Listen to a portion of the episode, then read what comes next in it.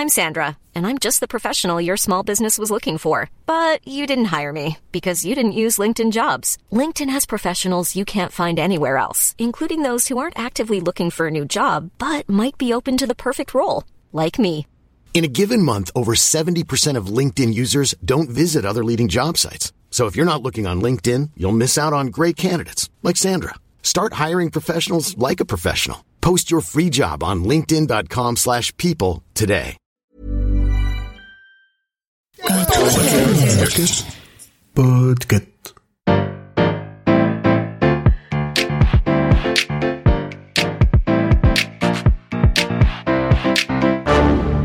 Bonjour, vous avez choisi la réponse D.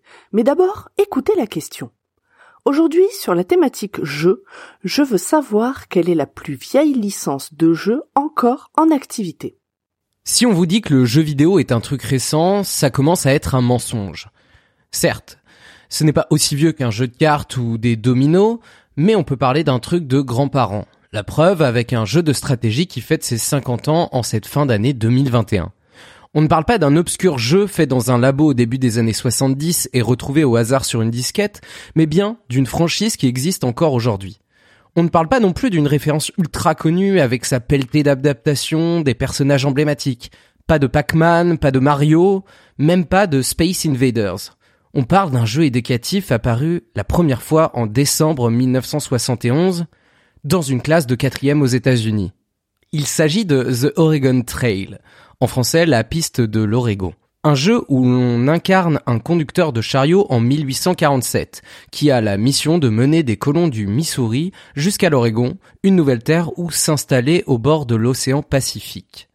Le joueur doit donc gérer le convoi, s'occuper des ravitaillements en nourriture, en vêtements, en armes, en argent liquide, et faire face aux éventuelles pannes, mauvaises conditions météo ou attaques d'animaux sauvages.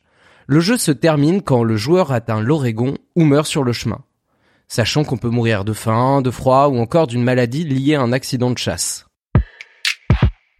The Oregon Trail est entièrement textuel. Il n'y a pas d'interface graphique à l'époque. L'idée vient de Don Rowich, étudiant en histoire et professeur assistant dans un collège de Minneapolis dans le nord des États-Unis. Son tuteur lui a demandé de préparer un cours sur l'expansion de l'Ouest américain au XIXe siècle. Et alors qu'il réfléchissait à un concept sur papier pour intéresser les élèves, ses colocataires de fac, Bill Heinemann et Paul Dillenberger, lui ont proposé d'en faire un jeu sur ordinateur.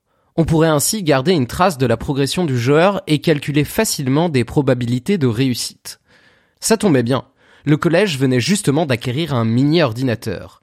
Réalisé en moins de deux semaines, le jeu est un succès immédiat auprès des élèves, qui font la queue devant la classe pour tester ce concept inédit. The Oregon Trail se propage dans les écoles du secteur et trois ans plus tard, Don Horwich est engagé dans un organisme public spécialisé dans les logiciels éducatifs pour refaire le jeu, l'améliorer et le diffuser à plus grande échelle. Baptisé simplement Oregon, cette deuxième version sort en 1975 sur le superordinateur CDC Cyber 70. Il est ensuite adapté sur Apple II, puis Atari 8 bits et Commodore 64. Et en 1985 apparaît la première version du jeu avec des graphismes. On y voit son joli chariot avec ses bovins qui avancent, on s'arrête à des points historiques et il y a même de la musique. Désormais vendu hors du circuit scolaire, il est adapté pour Macintosh et Windows. Dans les années 90 apparaissent enfin les suites de The Oregon Trail. Bon, c'est toujours à peu près le même concept, ça reste un jeu éducatif sur la conquête de l'Ouest, mais il a le mérite de se renouveler, autant au niveau technique que sur la profondeur du récit et du gameplay. Et donc, il a été à nouveau adapté pour console, console portable et téléphone. il y a même eu un jeu de cartes et un jeu de plateau. Même si là, pour le coup, c'est un petit peu paradoxal par rapport à l'idée de base. On arrive donc en 2021 avec une nouvelle version sortie cette année sur Apple Arcade. La ruée vers l'ouest commence à bien dater maintenant, mais le jeu a toujours le mérite de nous replonger dans un voyage assez réaliste avec près de 180 ans de recul. D'ailleurs, si vous voulez le tester, on vous a mis un lien vers une version complètement libre euh, mise en ligne sur archive.org par l'organisme des jeux éducatifs du Minnesota. Comme ça, vous pourrez vous amuser à traverser la moitié des États-Unis à l'ancienne, à traverser des rivières, échanger vos bovins contre des vêtements, et surtout prendre souvent des jours de repos. Essayez juste de ne pas mourir de dysenterie ou d'une morsure de serpent. Bravo, c'était la bonne réponse. Pour aller plus loin sur ce sujet, retrouvez les sources en description. La réponse D est un podcast du label Podcut. Vous pouvez nous soutenir via Patreon ou échanger directement avec les membres du label sur Discord.